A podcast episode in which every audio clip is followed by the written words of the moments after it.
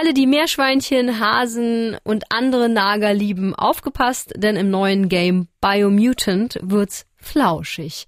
Da steuern wir zur Abwechslung mal keinen Typ mit Knarre, sondern ein Tier mit Knarre. Das Spiel konnte mit seinem außergewöhnlichen Setting viele SpielerInnen auf sich aufmerksam machen und sogar einen kleinen Hype erzeugen. Auch Alex war fasziniert und konnte Biomutant jetzt endlich zocken. Hey Alex. Hey. Also pelzige Tierchen bewaffnet mit Schwertern und Gewehren. Ich kann doch nicht die Einzige sein, die da ein bisschen vor den Kopf gestoßen ist, oder? Nee, das ist schon eine besondere Prämisse, selbst in der Gaming-Welt. In Biomutant existieren die Menschen nämlich nur noch in Form von alten Städten und Fabrikgeländen. Sie haben es nämlich geschafft, sich selber auszulöschen und an ihrer Stelle wird die Welt nun bewohnt von so mutierten Tieren. Es existierten Aufzeichnungen über die Zerstörung des Landes durch die Toxanol Corporation. Die Apokalypse entfachte eine Re-Evolution, die Wiederkunft und der Anfang des neuen Lebens. Und das neue Leben hat's auch echt in sich, denn die Bewohner laufen auf zwei Beinen, sie tragen Kleidung, leben in kleinen Städten und wissen auch mit Werkzeug und Waffen umzugehen. Was sie sich nämlich auch von den Menschen abgeschaut haben, ist der Krieg, der zwischen den verschiedenen Tierstämmen herrscht. Und irgendwo mittendrin ist dann unser wahlweise putziger, fies oder auch ein bisschen bescheuert aussehender Naga-Protagonist, den man sich im Charaktereditor selber erstellen kann. Klingt ein bisschen wie ein Disney-Film, in dem man den Tieren Knarren in die Hand gedrückt hat. Das trifft tatsächlich ganz gut, auch wenn die Welt von Biomutant dann doch noch ein ganzes Stück verrückter und abgedrehter ist. Was aber auf jeden Fall an einen Animationsfilm erinnert, ist der Weltenbaum, der von wilden Monstern, den Weltenfressern, bedroht wird. Wisse, dass der Baum des Lebens stirbt. Seine Tage sind gezählt. Ohne Hilfe wird er den Umweltwandel und den Angriff der Weltenfresser nicht überstehen.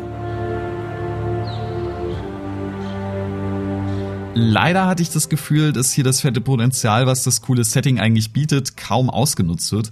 Das Spiel erzählt am Ende nämlich doch eine recht austauschbare Story. Das allein ist noch nichts Schlimmes. Schließlich kann man auch einfache Geschichten cool umsetzen, aber auch die Charaktere sind nur sehr selten interessant und sehen meist deutlich cooler aus, als sie am Ende dann sind. Irgendwie bestehen auch alle Dialoge und Erzählungen in Biomutant aus so Sachen, die auch bei meiner Oma als Spruch auf dem Kalender stehen oder aus meinem letzten Glückskeks stammen könnten. Ah, schade. Ja, auf jeden Fall. Das Problem wird auch noch dadurch verstärkt, dass das Spiel einen Erzähler hat, der die Tiersprache der Charaktere für einen übersetzt.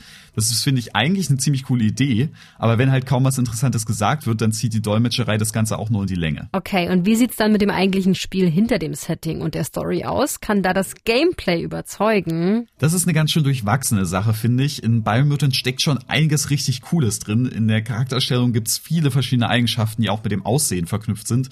Das Kampfsystem hat viele verschiedene verschiedene Waffen und Kombo-Möglichkeiten und ich kann mir meine Ausrüstung teilweise richtig detailliert selber erstellen.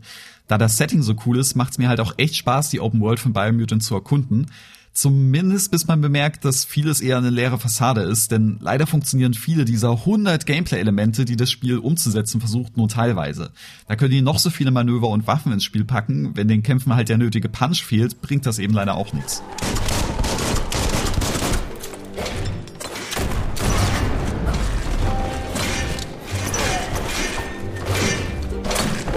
Ich werde auch leider viel zu oft mit sich wiederholenden Aufgaben aufgehalten, die mich nach zwei, dreimal dann doch eher langweilen.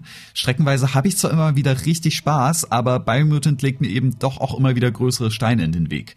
Hinter all den Fehlern und groben Schnitzern steckt schon ein ganz nettes Spiel, mit dem ich auch Freude haben kann, aber letztendlich kann das tolle Setting eben auch nur zum Teil drüber wegtäuschen, dass viele Aspekte von Biomutant eher unausgereift und naja, meh sind.